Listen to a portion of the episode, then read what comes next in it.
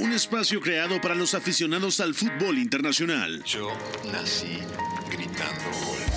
Un proyecto radiofónico informativo, analítico y reflexivo. No tengo nada de original. En el que un grupo de periodistas repasan la actualidad del fútbol en cada rincón del planeta. Todos los bebés se asoman al mundo gritando. Y como todos, quise ser jugador de fútbol. He sido el peor pata de palo que se ha visto en los campitos de mi país. Arranca Catenacho W, la casa del fútbol internacional.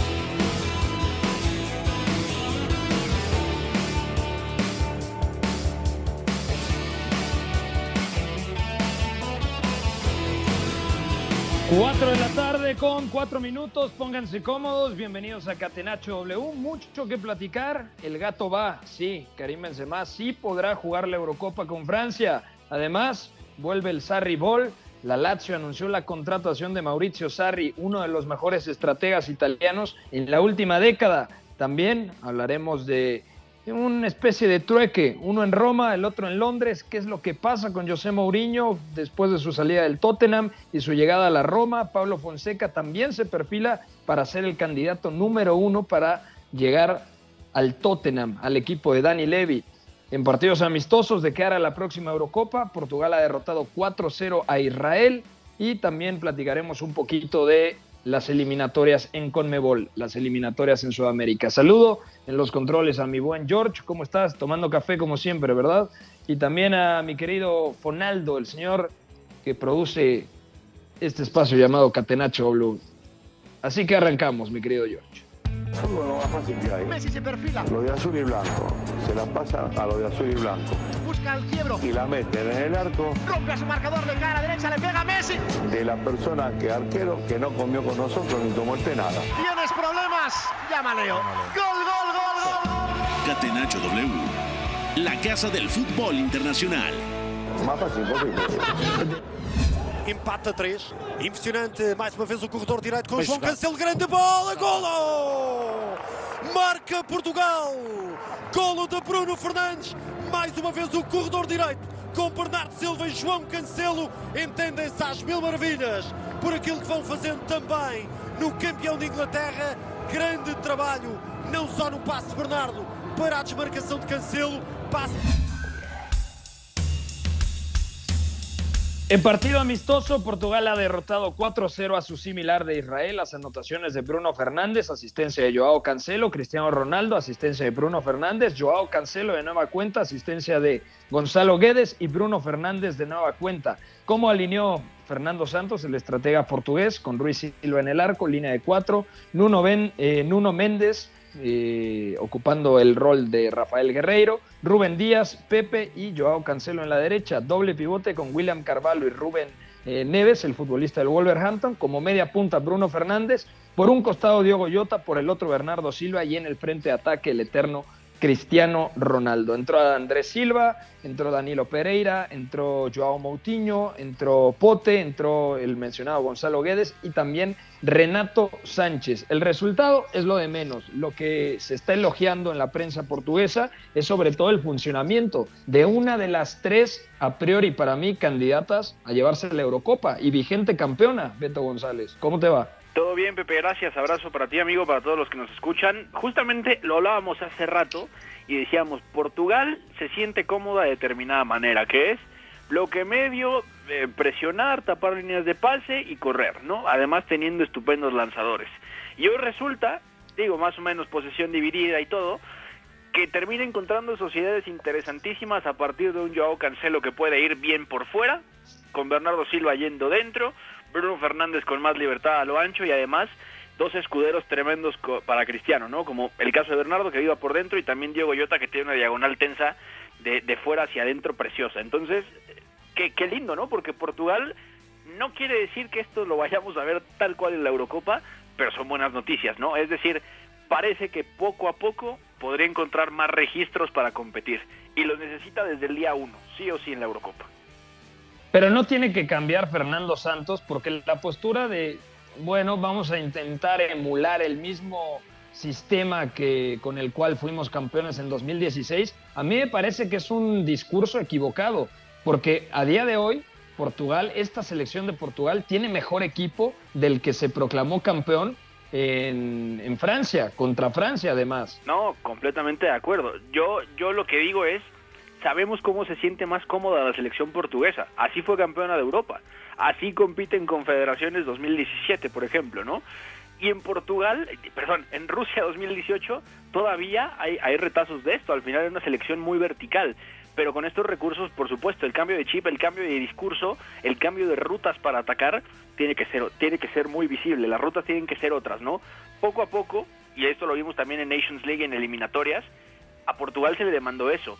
Llegó un punto donde parecía que Fernando Santos logró calibrar bien esto, pero lo cierto es que tampoco puede acabar de, replicar aquí, en, en la selección portuguesa, roles o comportamientos que tienen los hombres, por ejemplo, del Manchester City, ¿no?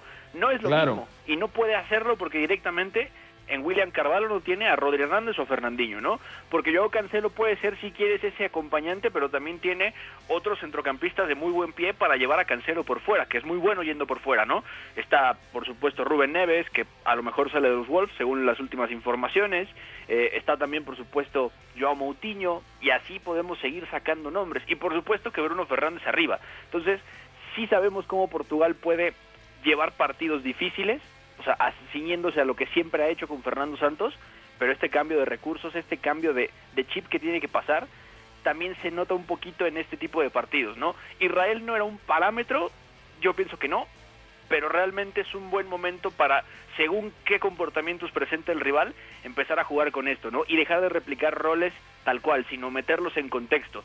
Y por eso es clave que, que Joao Cancelo haya tenido esa repercusión, porque también se nota el peso por fuera y entonces Portugal puede estar más cómoda sin estar encorsetada a cosas que pasan en otro lado. Es Portugal, tiene lo que tiene y así hay que jugarlo. Entonces, poco a poco Fernando Santos tendrá que ir viendo esto y tener estos registros antes de la Euro puede ser positivo, ¿eh? que no necesariamente vaya a pasar.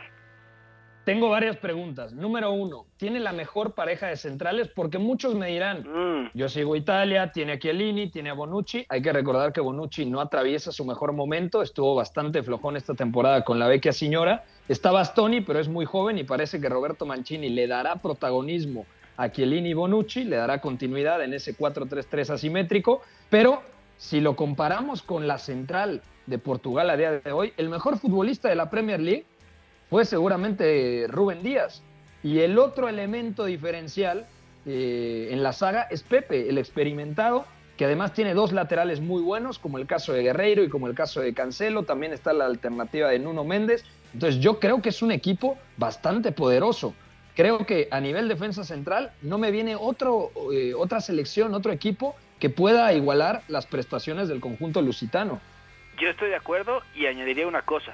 En un torneo corto esta pareja de centrales tiene todo para dominarte, ¿eh? desde distintas, desde distintos ángulos, porque si Portugal llegara a necesitar empezar juego desde abajo, atraer e instalándose arriba poco a poco, o sea, Pepe controlando la altura de la línea y Rubén Díaz anticipando y también sacando balón, es una combinación muy potente.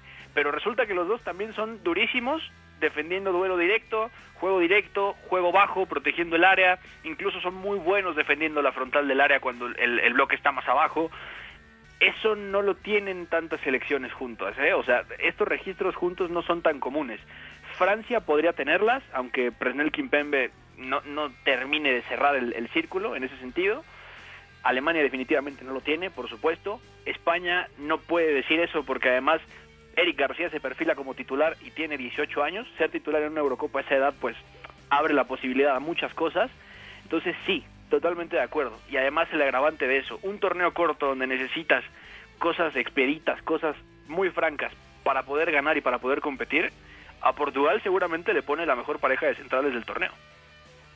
Y quizá el punto débil de esta selección portuguesa está en el centro del campo. ¿Quién va a ser el pivote? Porque en el 4-2-3-1 de hoy jugaron eh, dos elementos en el centro del campo. Es lógico.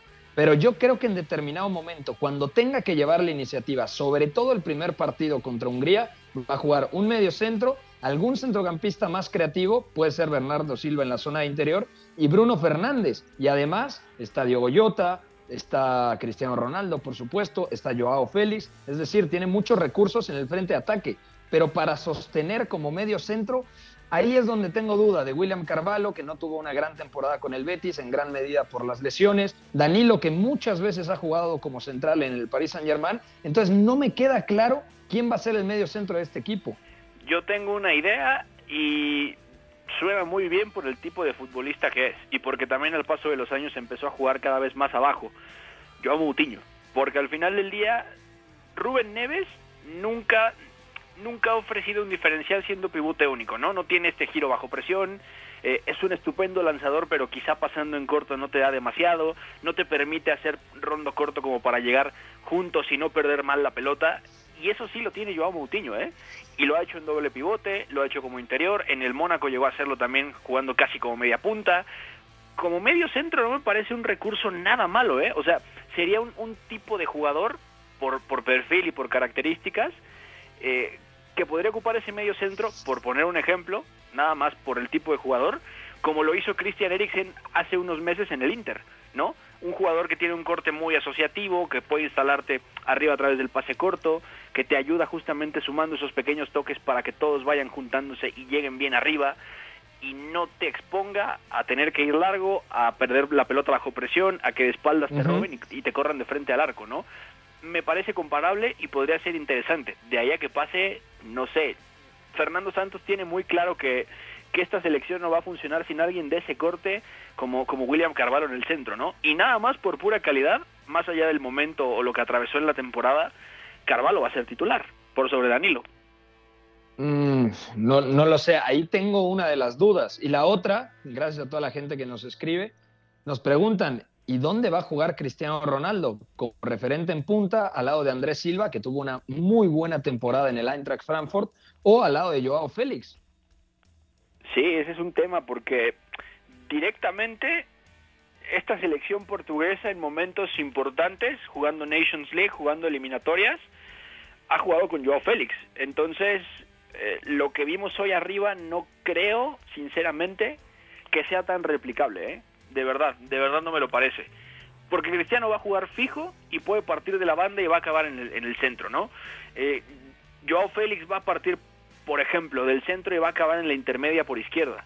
Entonces, yo pienso que Cristiano a priori no va a ser nueve en la Eurocopa, pero dependiendo el, contexto de partido de Portugal, puede acabar siendo nueve, ¿eh? incluso puede acabar, acabar jugando con dos nueves Portugal, sobre todo si necesita ir al área, cargarla, coser al rival a centros, puede ser una posibilidad, pero yo a priori veo a Cristiano partiendo de la izquierda. No es que puede jugar, puede jugar a muchas cosas este equipo portugués. Sí. Puede jugar a la velocidad con Diego Jota, con el propio Cristiano Ronaldo. No tiene la velocidad de antes, pero sigue teniendo esa zancada y esa velocidad en largo. Eh, también está Gonzalo Guedes, que tuvo algunos minutos positivos en el Valencia. O sea, yo creo que a nivel táctico es una selección bastante completa. Eh, la pregunta también sería, ¿cómo acomodas a tantas figuras, no? Bernardo Silva, Bruno Fernández, Joao Félix, que ha terminado por ser suplente en el Atlético de Madrid y ahora pues tiene esa, esa necesidad, ese ímpetu de realmente demostrar su valía, su jerarquía, como lo hizo en el Benfica en su día y en el primer semestre de esta temporada con Diego Pablo Simeone en el equipo colchonero. Ahora eso lo quiere trasladar a la selección lusitana. Sí, totalmente de acuerdo. Y además necesita necesita empezar a sentirse importante en este tipo de torneos porque Joao Félix tiene calidad diferencial y además es un tipo de perfil que un poco puede generar lo mismo que en el Atlético de Madrid en la selección portuguesa y esto es cuando no tienes un centrocampista que te ayude a llevar esos momentos de mucho balón Joao es un es un tipo de atacante que va a bajar y va a desatascar cosas, ¿no? En el Atlético partía de segundo punta y caía a zona de interior izquierdo, por ejemplo. Partió de media punta izquierdo y terminó cayendo esa zona de interior y lanzaba. Pero aquí, por ejemplo, Rubén Neves lanza y ahí se vuelve indiscutible, pero pierdes un eslabón, ¿no? Entonces, Si Rubén Neves no es titular, acaba jugando titular, por ejemplo, solo un ejemplo, Joao Moutinho, entonces tienes a Joao organizando, Bruno Fernández va, y entonces tienes el plus de, de Joao cayendo más un poquito más abajo y entonces Portugal cambia cambia automáticamente de chip y puede jugar a, a muchas posibilidades y Joao cae en esas zonas. Entonces, eso puede hacerlo. El tema es que enganche sensaciones y que sobre todo Fernando Santos termine de arroparlo bien en este sentido porque falso 9 puede jugar, sí, lo ha hecho perfectamente. De extremo izquierdo también lo ha hecho y es un rol más o menos parecido al de Diego Llota, nada más que Diego Llota te suma mucha más velocidad a partir de la carrera, ¿no? Entonces, hay muchas opciones para Joao, pero lo esencial es que empiece a enganchar sensaciones y que en un momento importante ayude a responder y que ayude también, sobre todo a que Portugal se sienta peligrosa, porque de otra manera, yo no sé, quizá si esto no pasa ahora, no, no sé cómo no sé cómo verlo llegando a la Copa del Mundo, ¿me explico? Sería más complicado y para mí ahí se cae un peldaño y por ahí igual y hasta deja de ser titular. Y tiene un grupo muy complicado porque está Alemania, que es candidata, está Francia, que para mí es la número uno, la vigente campeona del mundo, y además, bueno, ya platicaremos de la situación de Karim Benzema. Entonces, tiene la ventaja en este grupo de que el primer partido es contra Hungría, un rival que a priori los tres, las tres potencias eh, le deberían de ganar. Entonces, yo creo que el calendario le beneficia a Portugal porque si le gana a Hungría, luego va a poder jugar un poco con el resultado de que ya tiene la victoria en mano. ¿Me explico? Claro, totalmente. Bueno, vamos a cambiar de noticia, mi querido George. Vamos a lo que sigue.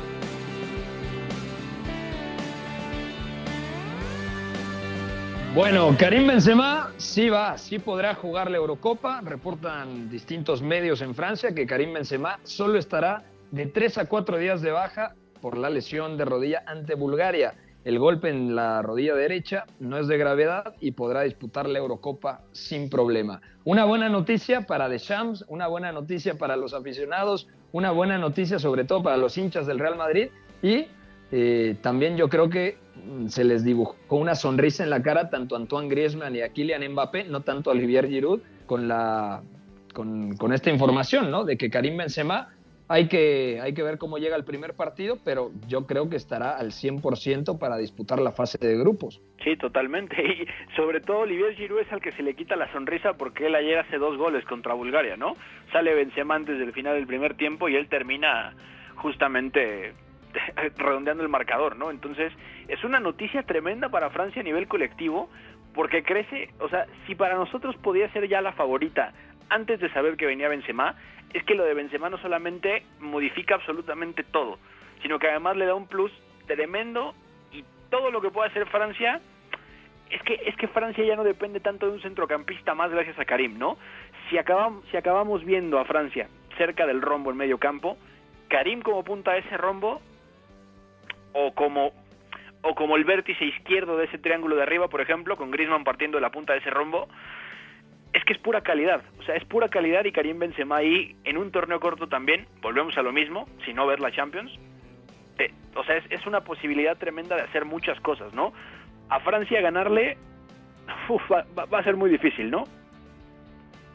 Yo creo que va a ser muy complicado ganarle a Francia porque además hay un dato tremendo. En 10 de los últimos 19 partidos no ha conseguido gol. Hablábamos de la defensa de Portugal, pero yo creo que también Francia, Kimpembe creo que puede hacer de Samuel Umtiti en 2018. Los dos centrales que juegan de laterales, Pavard en la derecha, Lucas Hernández en la izquierda. Entonces, una defensa sólida, luego el centro del campo con Engolo Kanté, yo creo que será titular Tolisso al lado de Paul Pogba y los tres de arriba, los tres fantásticos. O sea, qué tridente ofensivo tiene Francia con Antoine Griezmann, con Kylian Mbappé y con Karim Benzema. Para mí lo tiene absolutamente todo y puede, puede eh, suceder algo similar a lo que vimos después de Francia 98, cuando ganan la Eurocopa del 2000. Ahora ganaron en Rusia 2018 y yo creo que es la principal candidata para levantar este título en, eh, en Wembley. Sí, y es que tiene todo para ir contra la historia, porque aparte Francia normalmente después de ciertos éxitos como selección cae de hecho, hay que recordar, por ejemplo, que cuando es campeona de su propia Eurocopa en el 84, que Platini hace nueve goles, es una cosa de locos. No clasifica en el 88, no puede defender el título porque no clasifica. Y ahí gana Holanda, por supuesto, o Países Bajos. Pero luego, si, si vemos cómo van pasando las cosas, Francia gana la Copa del Mundo en el, en el 98, una generación espectacular. Luego el 2000 es lo que es, gana la Eurocopa y después viene una, una serie de cosas tremendas. Francia por fin está teniendo, aparentemente, estabilidad y una creación de talento que se corresponde con ciertas cuestiones que también tiene el entrenador. Didier Deschamps ha sido también el más estable de los últimos seleccionadores con Blanca, que, soy, que eso hay que decirlo. Entonces, con todo este talento y esta oportunidad es que se acomoda porque campeones del mundo, campeones de Europa, posiblemente en 2021, la Copa del Mundo es en un año, ¿eh? Si la misma generación juega, te encargo. O sea, puede ser mundial, euro, mundial, cosa que buscó España, por ejemplo, y no pudo, no pudo conseguirlo. Bueno, pero porque al final España gana Eurocopa, Mundial Eurocopa, ¿no? Porque la Eurocopa le llega antes, ¿no? A esa generación de Luis Aragonés. Luego ganan en Sudáfrica 2010 y luego repiten en la Eurocopa de 2012 con la victoria ante Italia. Yo creo que es una gran generación, es un, es un gran equipo y además en este mismo grupo, mira, están las últimas tres campeones, eh, campeonas de justas internacionales. En Brasil 2014, Alemania. En Francia 2016, Portugal. Y en Rusia 2018, Francia. Entonces, bueno, es un grupo tremendo. Pobre Hungría, no, no quisiera ser húngaro y mucho menos ser Soboslai, ¿no? Porque la principal figura del equipo húngaro, junto con el arquero del RB Leipzig, eh, Gulaxi, se perderá la, justa continental. Sí, y es, es una pena también por Hungría porque es una selección que ha venido dando tintes carismáticos a la Eurocopa, ¿no? Esta cuestión de eh, Dominic Soboslai ya es una realidad, es la figura de esta selección. Por supuesto que está eh, Peter Gulaxi, pero por ejemplo hace cuatro años Hungría a Portugal le monta un quilombo y casi la deja fuera, empatando a tres goles con, el gol de taquito de Cristiano, ¿no? Y luego también Hungría que nos regala este tipo de historias retira a Gabor Kirali también en, la Eurocopa, ¿no? Que Gabor Kirali era ese mítico portero que jugaba en Pans, o sea, fenomenal y que tenía casi 40 años de edad, o sea, fue fue tremendo y Hungría ahora puede contar una historia así, pero es que a Francia ni tocarla, ¿no? Y los otros dos por el estilo. Entonces, vamos a verlo, ¿no? Hungría, y eso sí va a ser muy interesante, sí puede tener la capacidad de hacer que uno se tropiece, pero no creo que esta Francia sea una de esas. Va a estar entre Portugal y Alemania, así como están las cosas. De acuerdo, vamos a ir a una pausa, ya platicamos de Portugal, ya platicamos de la selección francesa, al regresar tocamos el tema de la eliminatoria en Conmebol, porque Paraguay cayó contra Brasil, hubo empate entre Colombia y Argentina y también empate en Venezuela entre la Vinotinto y Uruguay. Pausa, regresamos aquí a Catenacho W. debe ser también la consecuencia de una superioridad moral, no solamente futbolística. Si en el triunfo no están implícitos los recursos, si los recursos nos dan igual, estaríamos dándole a la sociedad un mensaje terrible. Somos la resistencia. Catenacho W, la casa del fútbol internacional.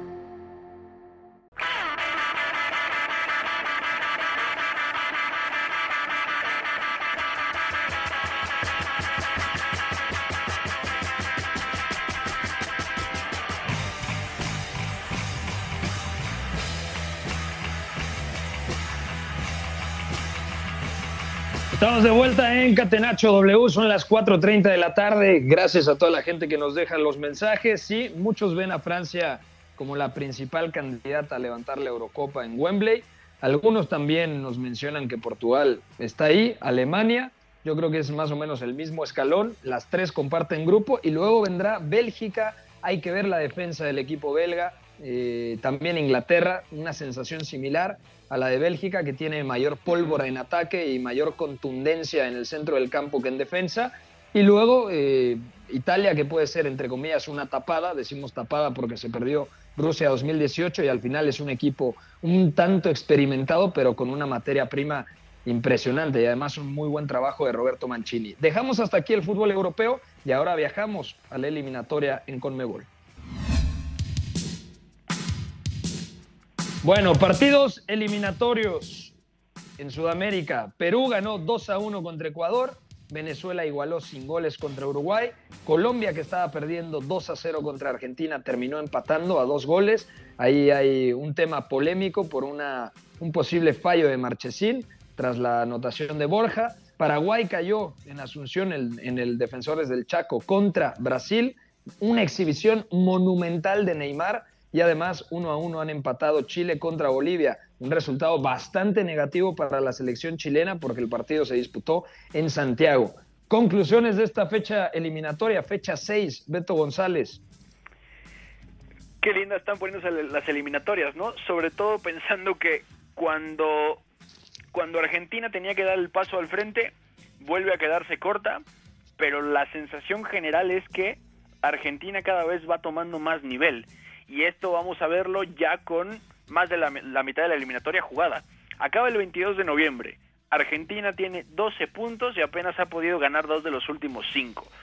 Y el tema con esto es que está ahí porque no ha perdido y no ha perdido por la calidad que tiene, ¿eh? porque luego Lionel Scaloni me parece que puede intervenir con buenas intenciones, pero hay, hay cosas que no terminan de, ajustar, ¿no? Ayer, por ejemplo, me parece que, que, sobre todo algo que Colombia puede hacer bien es acabar de ensuciar ciertos cambios de Argentina a través de la estructura de, de Reinaldo Rueda, además jugando otra vez con Duan Zapata y teniendo más velocidad con Luis Díaz, por ejemplo, con un cuadrado que estuvo muy muy bien como extremo derecho y además me parece que, Argentina, fuera de todo lo que está pasando, fuera de estas oportunidades que deja ir, está viendo en Lionel Messi un recurso competitivo que va creciendo, ¿no? Messi no necesariamente está a ver, es, lo mismo que hemos dicho en, con el, en, clave Barcelona, ¿no? Lionel Messi no está para ser ya el epicentro de todo, pero lo que está haciendo con Argentina, fuera de que son partidos normales, si podemos llamarles así, son muy eficientes y a Argentina le sirven muchísimo. Entonces, eh, por ese lado, habría que estar un poco más tranquilos y mientras no pierda Argentina, todo está bien. Eso por un lado. Por el otro, lo que pasa con Neymar es que hay mucha, hay mucha controversia, no sé si tú lo has visto, Pepe, por qué es lo que transmite la selección brasileña cuando juega, ¿no? Está un poquito este debate de eh, Brasil está perdiendo la esencia, para jugar este eliminatorio está, está más cercana a selecciones europeas que hacer lo que siempre ha sido, y me parece que la exhibición de ayer de Neymar es como la cachetada en contra, ¿no? Lo que juega Neymar partiendo de esa segunda punta, porque Tite saca 4-2-2-2 ayer, es muy interesante, ¿no? Sobre todo porque directamente junta todo lo que tenía en ataque y es mucha, mucha pólvora y sobre todo le permite jugar un partido muy dividido, muy caótico y esta selección quizá está para jugar a eso, ¿no? Eh, Gabriel Jesús partiendo de la derecha, Roberto Firmino eh, directamente como, como cayendo a la zona intermedia mientras Danilo ayuda un poquito más abajo y Jesús puede darte ruptura por fuera también, que es un poquito regresar al rol que tuvo Felipe Coutinho en la eliminatoria de Rusia 2018 y el otro lado Neymar, ¿no? Que directamente cae y ya no es no es que lo veas partir de una doble punta, sino que directamente es voy a la intermedia, recibo, conduzco y enlazo todo lo que pueda correr Brasil, pero si Brasil corre es gracias a Neymar, ¿no? Y vuelve un poquito el caos, vuelve un poquito ese tipo de partido donde Brasil puede ser más Brasil y en ese sentido son buenas noticias porque además esto la despega en la clasificación, por supuesto, y porque quizá alivia un poquito la tensión. Pero yo sí estaría de acuerdo, de entrada, con esta idea de que Brasil estaba jugando a otra cosa que no era tan sostenible porque simple y sencillamente no es eso a, nivel a nivel histórico, ¿no? Y la otra cosa que te diría es que es, es un tema complicado para Uruguay y Chile porque también era un día donde podían sacar distintas cosas. Chile en Santiago tendría que haberle ganado a Bolivia y Uruguay la pasó pues, la pasó mal en Venezuela también. Entonces, no no es no es tan fácil y me parece que ahí está embotellándose mucho la clasificación porque no pueden ganar. Uruguay no ha ganado los últimos tres, tiene ocho puntos y además tiene a Colombia presionando con ese empate que saca justamente ante Argentina y Ecuador parece que también va a tener problemas para sostener ese paso de inicio de la eliminatoria, ¿no? Recordando que Gustavo Alfaro llega, pone otro tipo de orden, digamos que las cosas van funcionando bien, suelta el equipo también con Ángel Mena, pero no no parece que vaya a alcanzar, ¿no? Y ahí se mete Perú. Entonces, digamos que los líderes están muy claros y luego las otras plazas para la Copa del Mundo, si las cosas siguen como van, no va a ser fácil, ¿eh? Me parece que vamos a tener eliminatoria directamente hasta hasta la última jornada. Y además, mencionabas a Perú, mm, tenía una visita complicada en Quito contra Ecuador. Ecuador parecía que venía bastante bien, llevaba tres triunfos de manera consecutiva. Va a Brasil, pierde y ahora en Quito pierde contra el que era último. Perú tiene cuatro puntos, al igual que Venezuela, pero Ecuador tiene nueve, pero ha perdido los últimos dos. Entonces las sensaciones con Ecuador son un poco dudosas. Brasil Brasil me parece el equipo más fiable, además tiene a Neymar, es la mejor ofensiva con 16 anotaciones en 6 partidos, es la mejor defensiva, únicamente ha encajado dos anotaciones y tiene pleno de victorias, es decir, de 18 puntos posibles ha conseguido el 100%. Entonces Brasil prácticamente está en Qatar 2022, salvo que pasara una catástrofe y, y es muy complicado. O sea, Brasil si consigue dos victorias más, prácticamente asegura su boleto en la próxima Copa del Mundo, para la próxima Copa del Mundo. Luego Argentina, que tiene algunas dudas, ayer ganaba 2 a 0, buen Messi, hay que decirlo,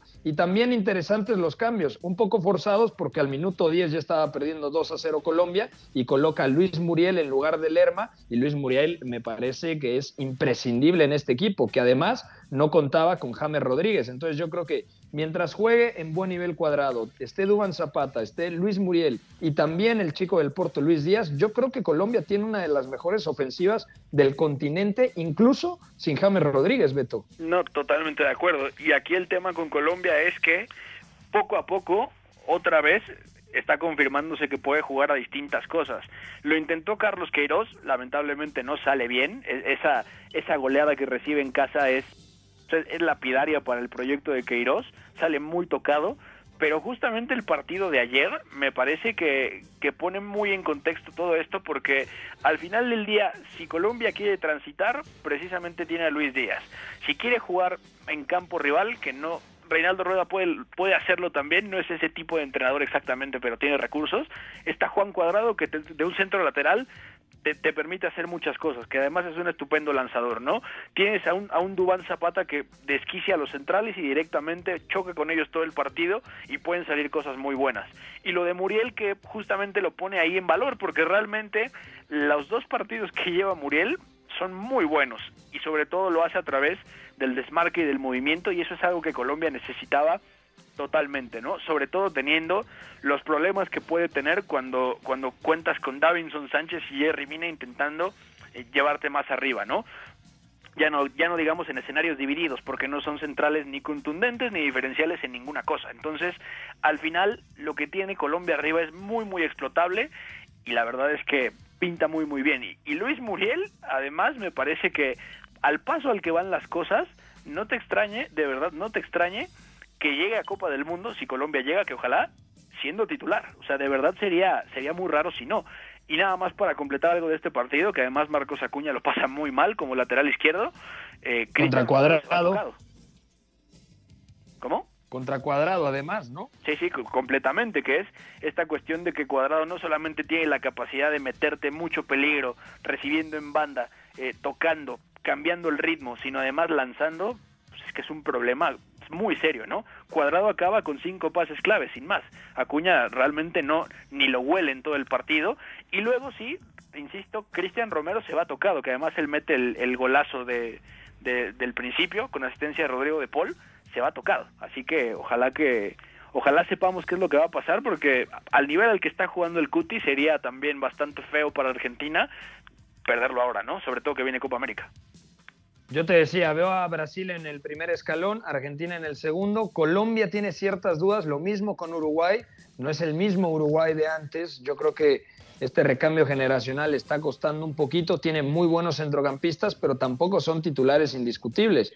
Obviamente Fede Valverde juega en el Real Madrid, claro, juega en el Real Madrid, pero siendo otra eh, clase de centrocampista, es suplente de Luka Modric. O luego podemos hablar de Torreira, que desde que salió de la Sampdoria no logró afianzarse ni en el Arsenal ni en el Atlético de Madrid. Eh, yo creo que Uruguay tiene muchas dudas, el profesor Tavares. Luego, Colombia.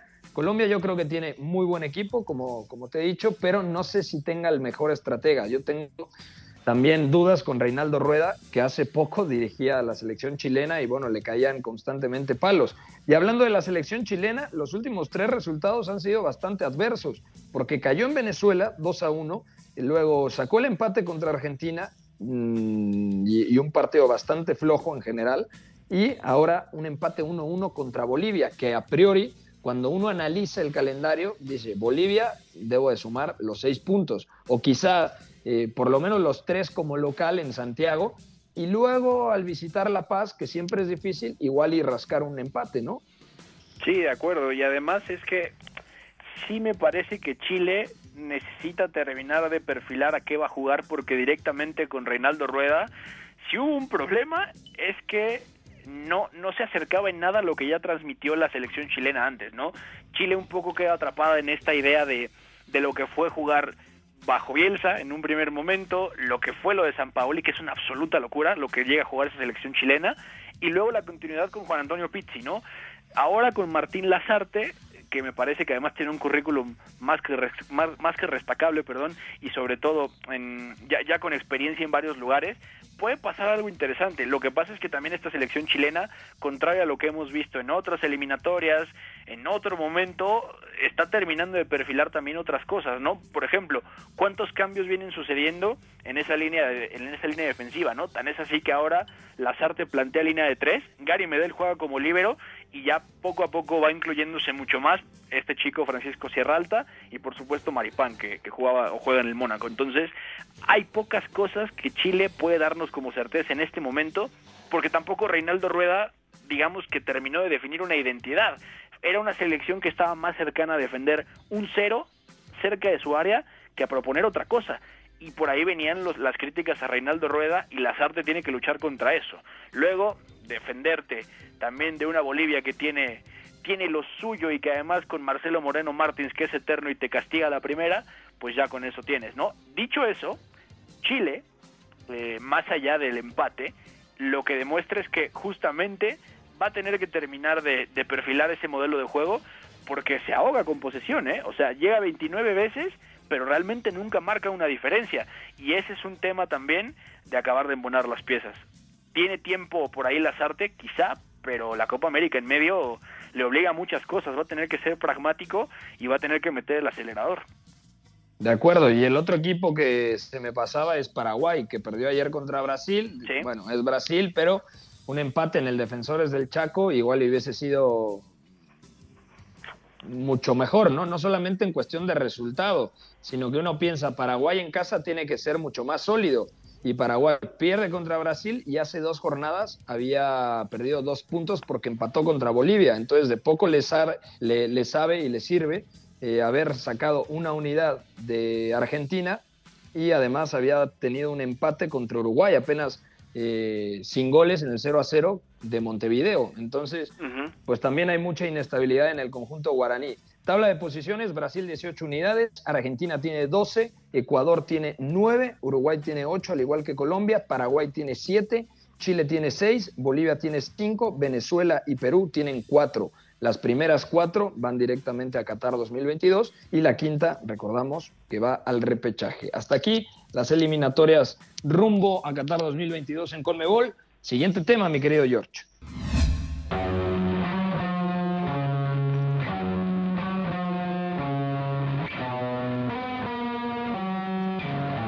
Cuéntemelo todo, mi querido Beto González. ¿Qué está pasando? Vuelve Mauricio Sarri, vuelve el Sarri Ball, porque la Lazio anunció la contratación de Mauricio Sarri como su nuevo entrenador tras la marcha de Simone Inzaghi al Inter, recordando que salió Antonio Conte, otro efecto dominó. Me parece que es una gran noticia que llegue Mauricio Sarri, independientemente de que ha sido duramente criticado por cómo le fue en el Chelsea, más allá de que ganó la UEFA Europa League en 2019 contra el Arsenal de Unai Emery, pero yo creo que es uno de los mejores entrenadores a día de hoy. En la Juventus mmm, le fue mejor que a Pirlo y lo echaron. En la Juventus ganó el Scudetto, pero decían que no jugaba nada el equipo. También hay que darle recursos, ¿no? En el centro del campo. Ahora le toca construir, uh -huh. no desde cero, pero sí un equipo que tiene menor calidad a la que tuvo en su día, tanto en el Napoli, en el Chelsea o en la Vecchia Signora. Sí, totalmente de acuerdo. Y el tema aquí, la clave son los recursos. Mauricio Sarri quería volver a entrenar, eso se sabía. Que sea la Lazio me sorprende, porque justamente algo que no tiene esta plantilla es calidad de sobra.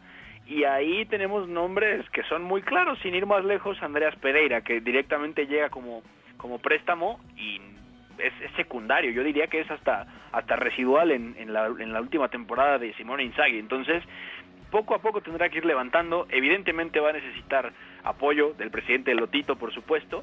Y si firma por dos temporadas, hasta 2023. Es un tiempo relativamente aceptable para empezar a ver qué es lo que puede pasar. La Lazio necesita dinero, acabando en, puestos europeos, sobre todo en Conference League, parece que había una posibilidad de, de hacer otro, otras cosas, pero Sarri va a tener que ajustarse a lo que tiene. Y ahora el reto es, sí, los recursos, pero también este tiempo fuera, cómo le sirvió para empezar a, retocar ciertas cosas y a flexibilizarse. Porque algo que, pasa con su Juventus es, sí, es campeona de Italia con 90 puntos, fue un equipo que fue mejor que el de Pirlo, sí, pero era rígido al final era una Juventus muy rígida, era un equipo que incluso se volvía predecible y que incluso teniendo sus sesiones de pases buenas para salir, arriba se volvía sumamente plano. Parte de los recursos y también parte de cómo el entrenador terminó de amoldarse. Entonces, a ver este año fuera, cómo le sirvió a Sarri para eso, pero tiene nombres en quien confiar, ¿no? Al final, por ejemplo, va a estar Francesco Acerbi, va a estar, por supuesto, Manuel Azzari, está Sergei Milinkovic. Luis Alberto. ¿Cómo? Luis Alberto, que tiene que ser pieza angular en este equipo. Luis Alberto como interior de posesión con Sarri, yo me froto las manos, va a ser una cosa fabulosa. Y luego, arriba, ¿no? Este, este tema de lo que puede darte Tucu, Tucu Correa, lo que puede ser también inmóvil, sobre todo cuando tenga que cargar el área, buscando quizá algunas salidas más directas. Hay recursos para trabajar de inicio, pero es muy mejorable. Vamos a ver cuánto resiste también Sarri diciendo, oigan, pues mi manera de jugar, si por si no lo sabían, necesita inyectarle ciertas cosas. Así que vamos a ver cómo lo llevan, porque Sarri tampoco es necesariamente fácil, ¿no? Sino que se lo pregunten a Aurelio de Laurentiis también al final. Completamente de acuerdo. Siguiente noticia.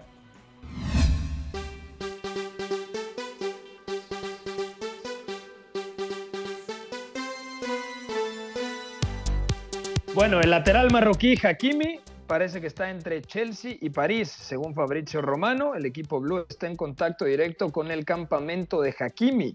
Ojo con esto, el Inter quiere 80 millones de euros, una de las razones por las que se fue Antonio Conte, y el Inter quiere venderlo en un contrato permanente, es decir, no quieren cesión con opción a compra, quieren el dinero literalmente de mano a mano. Luego el Paris Saint Germain dice, yo no, te, yo no tengo esos 80, pero te puedo ofrecer 60 millones. Y todavía están presionando para llegar a un acuerdo, pero el Chelsea se plantea incluir futbolistas en la operación. Me gustaría ver a Hakimi vestido de azul, Beto. ¿De cuál azul exactamente? Del azul del Chelsea, del azul de Stamford Bridge. Sobre todo, yo creo que le haría más falta al Paris Saint Germain, pero yo me froto las manos, eh, Aspilicueta, tercer central por derecha y luego Hakimi recorriendo la banda, yo creo que podría emular el rol que tenía en el Borussia Dortmund con Lucas Piszek, el polaco, siempre guardándole la espalda, ¿no? Siempre cubriéndolo. Y para mí esa es la clave del fichaje. Si algo nos ha enseñado el Chelsea a través de Marina Granovskaya, la gran matriarca de los fichajes, de este Chelsea campeón de Europa, es que un fichaje que hagan nunca va a ir en falso, ¿eh? Ni siquiera el de Sijek, que, realmente era difícil de encajar a priori por todo el talento que hay arriba. Pero es que, lo, es que es lo que tú dijiste, ese es el contexto en el que jugaría Akraf Hakimi y ese es uno de los puntos más fuertes del sistema de Thomas Tuchel que lo construyó en tiempo récord, ¿no?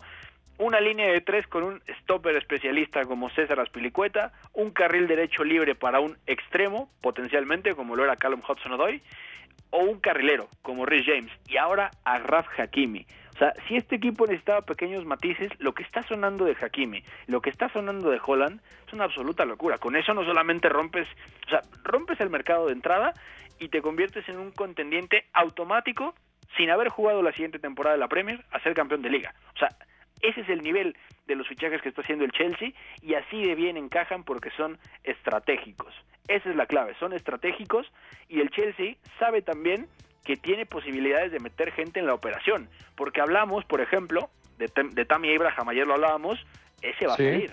Ross Barkley, que no terminó de cuajar, por ejemplo, en el Aston Villa, que aparte se lesiona a mitad de temporada, entra perfectamente, ¿no? Y podemos seguir metiendo nombres sin ningún problema. Yo no sé, por ejemplo, ya que tanto esté pensando Tuchel en Kortzuma, ¿no? Viendo el nivel de Christensen, que Thiago Silva sano va a ser titular indiscutible, el nivel de Rúdiga, por supuesto. Ahí quizá venga otro central, más allá de que dejaron ir a Tomori, pero Suma en este momento no, no, no sabemos el papel que vaya a tener. Entonces, hay posibilidades de que el Chelsea lo haga perfectamente, ¿eh? Entonces, mucho ojo con ese fichaje. Hablemos de el Milan. Siguiente noticia, por favor.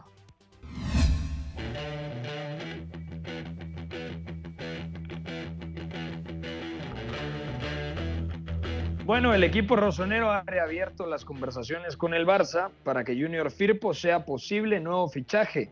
Además, el acuerdo con el Real Madrid por Brahim Díaz en sesión con opción de compra se complementará en los próximos días. Es decir, el Milan no aspira a fichar futbolistas de élite, pero sí jóvenes que puedan adaptarse al sistema de Stefano Pioli, sino que le pregunten a Teo Hernández. Y además, con futbolistas jóvenes. ¿Te gustarían estas dos eh, contrataciones? Firpo llegaría yo creo que podría rendir en un contexto de laterales largos, como emulando un poco lo de Teo Hernández. Y lo otro, lo de Brahim, pese a que no es titular indiscutible por tantas opciones que tiene, con Zlatan, con Chalanoglu, con Ante Rebic, con Rafa Leao, con Sademakers. Yo creo que de cara al futuro sería una muy buena movida del equipo rosonero comprar definitivamente al español Brahim Díaz. Y sobre todo porque el Real Madrid no parece tener prisa con él. Es decir, abrirse a una, a una sesión con opción de compra significa que no está considerado Brahim, al menos a corto plazo. Un año más en Milán para terminar de cuajar ciertas cosas, para empezar a pensar en otro tipo de posibilidades con Stefano Pioli es más que bueno. Ahí el tema es que Brahim va a tener que dar un paso al frente porque directamente es un mejor jugador, jugador que Alexis Alemakers, por ejemplo. Es un jugador que puede ofrecer mucho más que Samu Castillejo, que además eh, la afición del, del Milan tiene bastante atravesado. Saludos a nuestro querido Guti si nos, si nos escucha, porque odia a Samu Castillejo. Y podemos seguir hablando un poquito de estos, pero la verdad es que ahí Brahim Díaz tiene que alzar la mano. Entonces el Milan apuesta por él, confianza, en un año donde van a tener que armar equipo Champions eh, low cost, definitivamente. Tiene mucho sentido, ¿no? Y lo de Firpo me agrada por, porque el lateral izquierdo por sistema tiene que ser profundo. Pero no sé qué tan bueno sea a nivel de armado del plantel tener dos laterales bastante parecidos. Nada más que Firpo tiene la gran diferencia de defender mejor la espalda, ¿no? Puede ser muy profundo, llega muy bien, tiene, tiene servicio lateral llegando a línea de fondo, sí, pero cuando tiene que correr hacia atrás y defender, es mucho mejor que Teo Hernández. Y eso que Teo ha venido mejorando poco a poco, ¿no? Yo creo que podría ser eh, que Teo tarde o temprano lo vendan.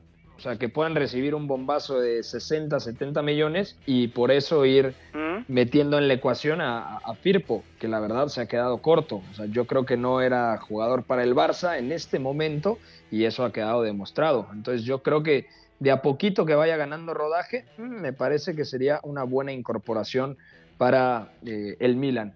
¿Y qué opinas de lo de Manuel Locatelli? Siguiente noticia, por favor, mi George. Beto González, ¿qué pasa con Manuel Locatelli? Dice que en verano no quiere saber nada, es pretendido por la Juventus, por el Manchester City, difícilmente va a ser titular para Roberto Mancini en Italia porque está Berratti, porque está Nicolò Varela, porque está Jorginho, pero creo que como posible elemento de rotación en el centro del campo tiene muchos argumentos, no solamente para tener minutos, sino para ser importante en esta selección azzurra. Sí, de hecho lo que se está hablando es que para el debut el viernes de Italia en el Olímpico de Roma se perfila como titular Locatelli porque Marco Berratti todavía no está bien de su lesión de ligamentos. O sea, ya está entrenando, pero no está, no está bien físicamente como para ser titular. Entonces, el que se perfila ahí para jugar junto a Jorginho es justamente el, futbolista del Sassuolo, Manuel Locatelli. Yo estoy muy emocionado porque después de cómo sale del Milan, después de todo lo que le pasa en el club que lo forma, la manera en la que Roberto de Servi confía en él, apuesta por, por tenerlo a él poco a poco creciendo en un sistema que también se hizo muy bonito de ver, que además iba, lo, puso él en el centro, al final Locatelli es eso, un metrónomo, un organizador, el que te, te manda todo a través del pase corto, se, juntó todo y me parece muy especial porque además Locatelli conforme fue pasando el tiempo fue mostrando cada vez más registros y además haciendo distintas cosas, ¿no? Bajando como como líbero, bajando como stopper, dirigiendo solo en la base de la jugada, o sea, es muy muy interesante los que están mejor perfilados son Manchester City y Juventus hasta ahora, pero pueden haber más clubes. Lo que dice Locatelli es hablamos en julio. Es decir, yo voy con la, con la selección italiana a la Eurocopa, no me digan más y hasta donde lleguemos entonces yo ya lo veo. Pero ya la, la presidencia del Sassuolo lo tiene perfectamente claro. Saben que van a tener que venderlo porque él quiere salir. Ya lo dijo también el presidente Carneval y dijo, ya hablamos con él y vamos a hacerlo feliz. Así que es cuestión de tiempo para saber a dónde va y quién, quién se anima a ir por él. Qué jugador, qué centrocampista y yo creo que a donde vaya tiene argumentos para ser titular, ya sea en doble pivote, como interior de base, más cerquita, eh, cerquita al medio centro o incluso como medio centro. Se nos agotó el tiempo, mañana volvemos a platicar de la Eurocopa que arranca el viernes. Fuerte abrazo, Beto González, gracias a George en los controles, a Fo en la producción de este espacio y a toda la gente que se comunica con nosotros aquí a través de Catenacho W, a través de W Deportes 730 de AM. Fuerte abrazo, tengan una buena tarde. Bye bye. Hay una relación entre la práctica del cuerpo que se expresa en las manos y el cerebro, pero el fútbol ha suprimido esto, de modo que se trata fascinantemente de un ejercicio que nos devuelve en el tiempo a lo que fuimos en el origen, pero también una vez que nos aficionamos a este juego, nos regresa a la infancia, al niño que fuimos. Gracias por sintonizar Catenacho W. Entonces el fútbol es en ese sentido una maquinaria para regresar en el tiempo en un doble sentido. Por W Deportes, la frecuencia del fútbol internacional.